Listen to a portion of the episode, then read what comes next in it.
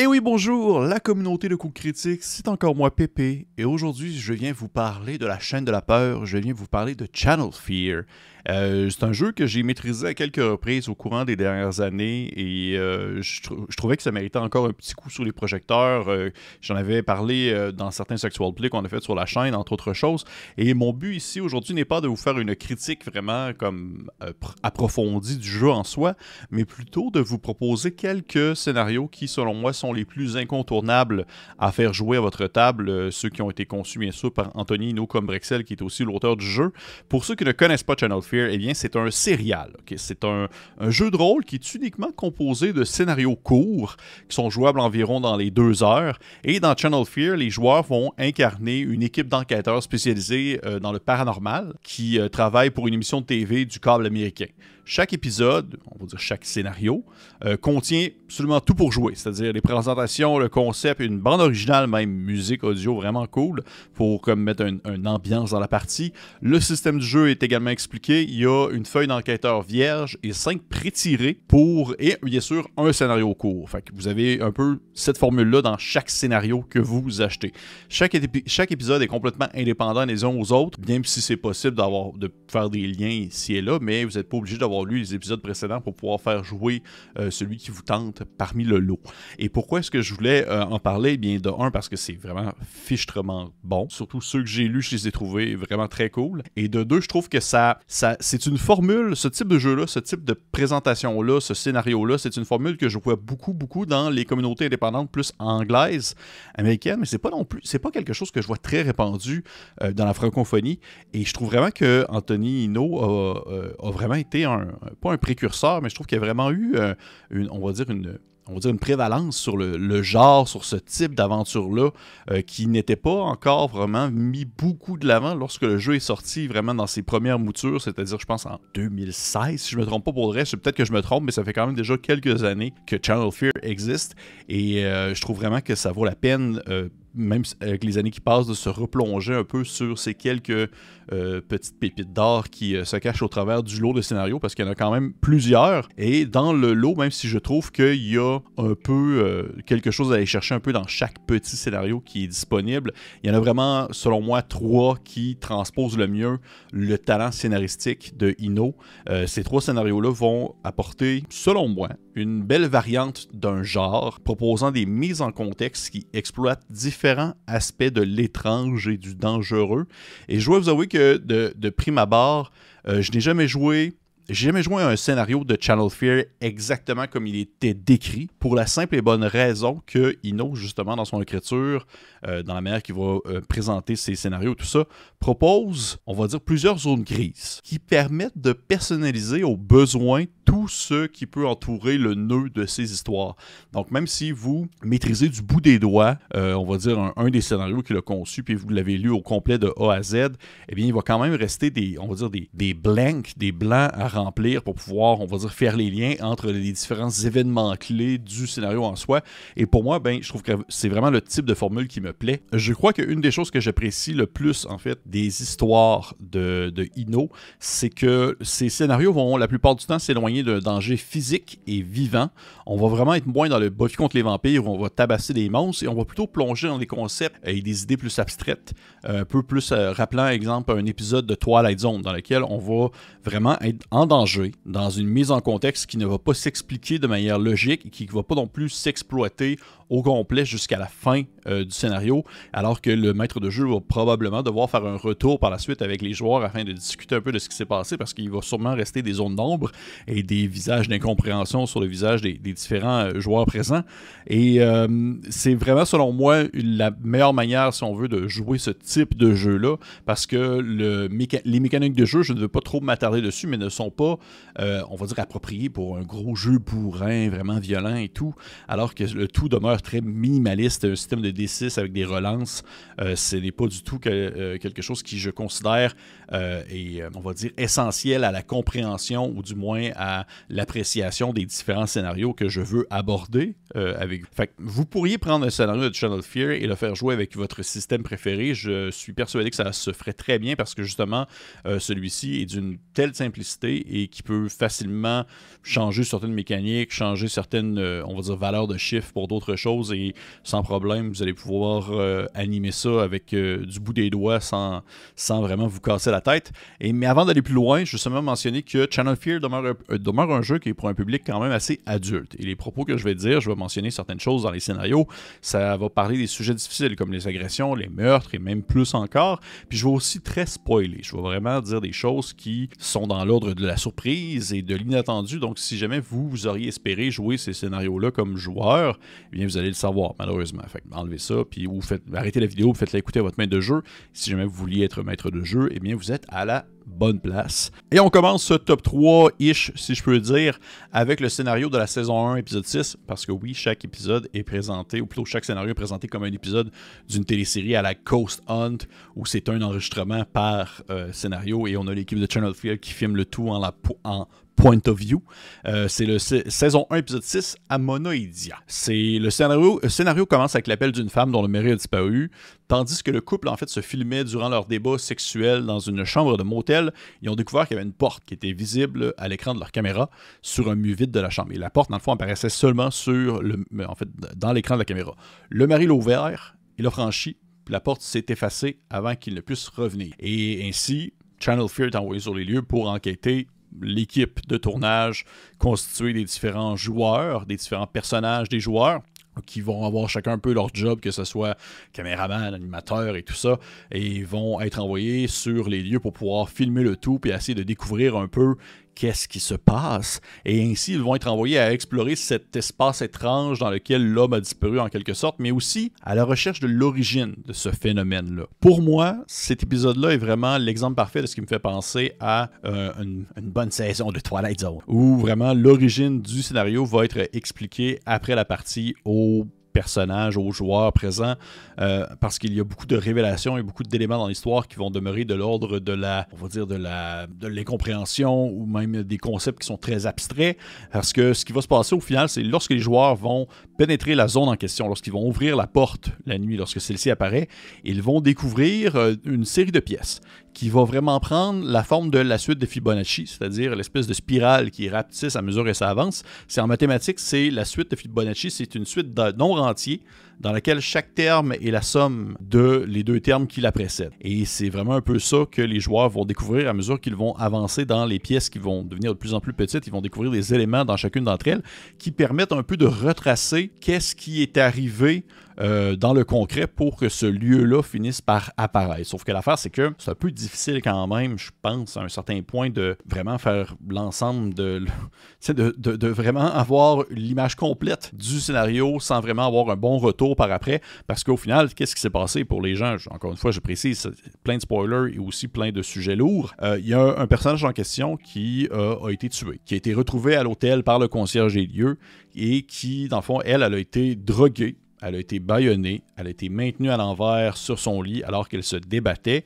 Et le monde intérieur, ce qui se trouve au-delà de cette porte qui apparaît la nuit, euh, c'est une projection en quelque sorte, une émanation abstraite et hallucinée qu'a eu, le, personnage, en question lors de euh, son heure d'agonie. Pendant qu'elle mourait, cette image-là dans sa tête, tout ce qu'elle a vécu, c'est-à-dire la, la drogue, le baillon, euh, le fait qu'elle était à l'envers sur son lit, qu'elle devait se débattre, c'est ces éléments-là qu'on retrouve euh, dans les différentes pièces à mesure que les joueurs vont l'explorer. Et c'est un peu ça au final, c'est que ça demeure très abstrait, ça demeure très confus, mais c'est vraiment dans, je crois que c'est aussi la qualité de l'aventure, c'est que ça demeure dans le mystère et dans l'unicité dans laquelle la découverte de l'endroit se fait. Les joueurs font des hypothèses, mais on s'entend que c'est vraiment difficile à deviner l'ensemble du, scénario sans y mettre un peu de contexte à la fin, mais ça demeure, selon moi, quelque chose de, une expérience vraiment intense, ok? Vraiment, dans son thème, c'est vraiment intense, qui mérite d'apporter vraiment un moment assez, euh, on va, je pense, étouffant pour les joueurs, mais unique Et je suis persuadé qu'ils vont vraiment en garder des souvenirs marquants si vous prenez vraiment le temps en tant que maître de jeu d'installer la table et peut-être même aussi de procéder à quelques changements dans le scénario afin d'offrir euh, une, on va dire peut-être une autre mise en contexte ou une autre nouvelle mise en bouche, tout en gardant vraiment le cœur de celui-ci parce que ça demeure, selon moi, quelque chose d'assez solide, surtout dans, on va dire, dans la projection de l'imaginaire, dans la mesure que les joueurs vont avancer dans les salles et qu'il faut décrire un peu ce qui va se passer. Vous allez voir, ils vont comme se, ils vont se débattre comme des diables dans l'eau, bénite à essayer de trouver les origines de, quoi et de qui. Fait c'est un peu ça aussi la beauté de Channel Fear. Fait que selon moi, ça demeure vraiment quelque chose, un scénario incontournable à faire jouer au moins une fois. C'est le scénario de la saison 1, épisode 6, Abonoidia. Deuxième scénario pour Channel Fear que je considère vraiment incontournable il s'agit celui de la saison 1, épisode 4, des grattements. Petite mise en contexte, une habitante de la petite ville de Harrow contacte l'équipe de Channel Fear afin que celle-ci fasse un reportage sur sa fille, Amelia, qui semble possédée par l'esprit de son père. Celui-ci est décédé dans, un accident de voiture, mais l'enfant n'a pas encore été mis au courant de la chose. Et lorsque l'équipe de Channel Fear arrive sur les lieux, ils vont enquêter, bien sûr, et ils découvrent aussi également qu'il se passe plein de choses dans la maison en question. Euh, entre autres choses, des bruits de grattement, des blessures qui apparaissent sur le corps de ses habitants. Euh, ils vont pouvoir discuter avec plein de personnages non joueurs qui vont tourner autour un peu de l'histoire et qui vont venir apporter euh, leur, euh, leur petit grain de sel, leurs petits détails. Et finalement, éventuellement, ils vont découvrir les événements qui ont mené jusqu'à l'explication de ce qui se passe concrètement. C'est selon moi le scénario le plus classique dans sa forme. Pour vrai, ça, on dirait vraiment un mélange de quelque chose d'assez unique à la Ino, mais qui possède tout de même, on va dire, le petit côté très classique histoire de fantôme, avec, mais voir sa petite surprise, sa petite twist que le maître de jeu euh, peut bien prendre le temps d'installer euh, jusqu'à jusqu'à la révélation finale.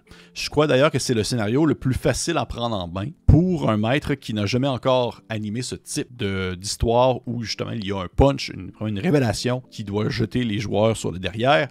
Et je crois que la clé de celui-ci, c'est vraiment dans les échanges possible avec les personnages non joueurs. C'est-à-dire que c'est vraiment difficile. Je pense qu'il y a un certain point, ça peut être difficile de ne pas dévoiler le poteau rose trop rapidement parce que selon ce que les personnages vont faire, il y a certaines actions qui peuvent mener à la découverte vraiment du, on va dire, de l'explication finale et ainsi plein de choses vont débouler. À partir du moment où est-ce qu'on découvre sur certaines informations, ça va comme débouler jusqu'à la fin. C'est vraiment pas un mal. Vraiment pas un mal, surtout, ce, surtout qu'à la base, les scénarios de Channel Fear vont se jouer quand même sur une période assez courte. Mais euh, je trouve que ça doit quand même prendre le temps de bien s'installer parce que plus, plus, on se laisse, plus on laisse le temps à la soupe de macérer, mieux euh, le goût sera lorsqu'il y aura la grande révélation. Parce que pour ceux qui ne connaissent pas en fait le punch de, cette histoire, c'est que la dame ainsi que sa fille, qui engage l'équipe de Channel Fear, sont en fait décédés aussi euh, dans l'accident de voiture qui a mené aussi à la mort de l'époux. Et la seule manière de vraiment mener l'histoire à terme est de retrouver en quelque sorte le dit coupable qui a euh, mené au décès des, deux, euh, des deux femmes. Plus classique un peu, mais vraiment efficace. Je continue à penser que ça demeure le meilleur scénario par rapport à la facilité à laquelle il peut être pris et joué. Euh, si vous n'avez jamais essayé Channel Fear et ou si vous n'avez jamais essayé de jeux qui ont vraiment une espèce de, souci du détail pour la révélation d'un punch en question, je pense que celui-ci peut être plus facile à maîtriser que le précédent que j'ai mentionné et le dernier que je veux en fait vous parler, qui est selon moi l'apothéose Channel Fear-esque, euh, c'est-à-dire en fait l'épisode 2 de la saison 1, c'est le dernier que je veux mentionner, 24 heures sur 24. C'est un bijou. Si vous avez un peu d'expérience déjà en animation et que vous devez animer un seul scénario de Channel Fear, c'est selon moi celui-ci. Euh, sur celui-ci qu'il faut jeter son attention. Le synopsis est le suivant. Le temps d'un plein, l'équipe de Channel Fear s'arrête à une station-service en pleine nuit. Lorsqu'ils repartent, lorsqu'ils repartent, la route les mène à la station qu'ils viennent de quitter, prisonnier d'une boucle sans fin, mais pas seul. Donc, vous comprenez avec la prémisse que les joueurs se retrouvent dans une boucle temporelle qui se répète à chaque instant. Et là, c'est particulier un peu parce qu'en plus, ils ne sont pas spécifiquement sur l'enquête sur laquelle ils ont été lancés. Channel Fear étant cette équipe de tournage, ils sont en, chemin vers, une, vers euh, fond, l'enregistrement d'une prochaine émission. Et c'est sur en fait, ce chemin-là que se déroule l'aventure en question. Fait la mise en contexte aussi est un peu différente, mais on s'entend, le rendu là, c'est des détails. Les personnages sont prisonniers d'une boucle temporelle qui va se répéter à chaque X moment. Et, mais ils ne sont pas seuls, parce qu'ils sont pourchassés en fait par une créature qui est en quelque sorte la source de la boucle. Et on s'entend que les bonnes histoires de boucles temporelles, je trouve que c'est vraiment difficile à concevoir et à maîtriser parce qu'on peut rapidement se perdre et euh, on va dire s'éparpiller dans tous les détails puis on va dire mettre de l'avant des choses qui n'ont aucun sens et finalement faire patate un peu. Mais je considère que 24 heures sur 24 propose juste assez de contenu maintenu dans une bulle assez petite avec juste assez d'interaction et juste assez de personnages non joueurs pour bien se maîtriser si on prend le temps de s'y attarder. Et comme maître de jeu, c'est vraiment une, une expérience que je trouve extrêmement, extrêmement enrichissante au niveau de la maîtrise du scénario, puisque vous devez justement manipuler avec une certaine répétition déconcertante les descriptions que vous allez faire, les événements qui vont arriver, afin que ceux-ci gagnent en intensité et en angoisse pour les joueurs. Et pour vrai, c'est vraiment un acquis que vous allez garder par la suite. Je me suis rendu compte, que quand j'ai animé 24 heures sur 24, je l'ai animé trois fois, je crois, trois quatre fois. À chaque fois, l'expérience a été très différente, mais à chaque fois, j'apprenais beaucoup sur, on va dire, le souci du détail, de la cadence, de la répétition, du devoir rementionner, redire certaines choses avec le même ton de voix pour que les joueurs y aient un petit temps de réflexion avant qu'ils prennent conscience qu'ils sont vraiment en train de, revivre le même moment. Parce qu'on dirait que tout le monde passe par là. Il y a une première fois où l'histoire se déroule et la seconde fois, lorsque, ça, lorsque la boucle se produit pour la première fois, vous reprenez le, même ton de voix, vous reprenez les mêmes mentions, les mêmes termes et vous allez voir le visage de vos joueurs. Ils vont vraiment être, pendant quelques secondes, ils vont se dire Il est mêlé, là. Il est vraiment mêlé. Il est en train de comme relire le même passage. Tranquillement, ils vont comprendre que non, non, vous continuez dans l'histoire, c'est eux qui sont, à la, qui sont en retard sur la compréhension de la situation. C'est vraiment une expérience super déconcertante. Euh, mais vraiment jouissif pour les joueurs aussi. Ils ne savent pas à quoi s'attendre. Euh, quand ils commencent à comprendre, c'est la panique et c'est aussi la proactivité qui embarque parce que là, il faut qu'ils commencent à découvrir un peu qu'est-ce qui se passe et comment est-ce que ça se déroule. Puis ils ont aussi le plaisir de jouer dans le concept de la boucle temporelle et de devoir parfois peut-être répéter les mêmes mots, les mêmes propos.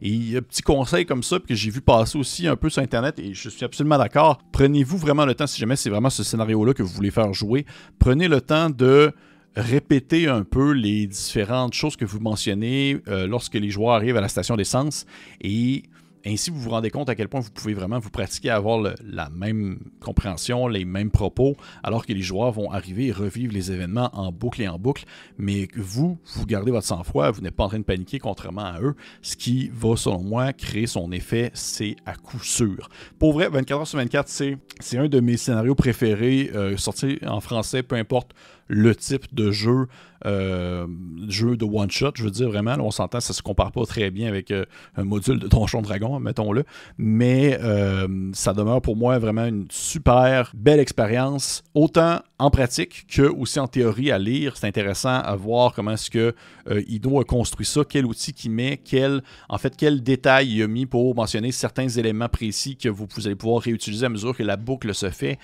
c'est vraiment bien écrit. Euh, pour vrai, chapeau. Euh, félicitations, Inyo, pour ces bijoux d'histoire. Je vous rappelle un peu rapidement en, rafale. Il y a 24 heures sur 24 qui est euh, le saison. Épisode 2 de la saison 1. Nous avons ensuite saison 1, épisode 4 des grattements. Et finalement, le dernier, c'est saison 1, épisode 6, Amonedia. Fait que ces trois scénarios-là, je crois que, selon moi, ce sont mes trois préférés de Channel Fear, ceux qui valent vraiment, vraiment, vraiment le plus la peine de se pencher si on manque de temps et qu'on peut pas tout explorer ce qui se fait en jeu de rôle, on s'entend. Je vais mettre les liens euh, venant à, euh, on va dire, la, si vous voulez vous acheter les scénarios en PDF dans la description de la vidéo.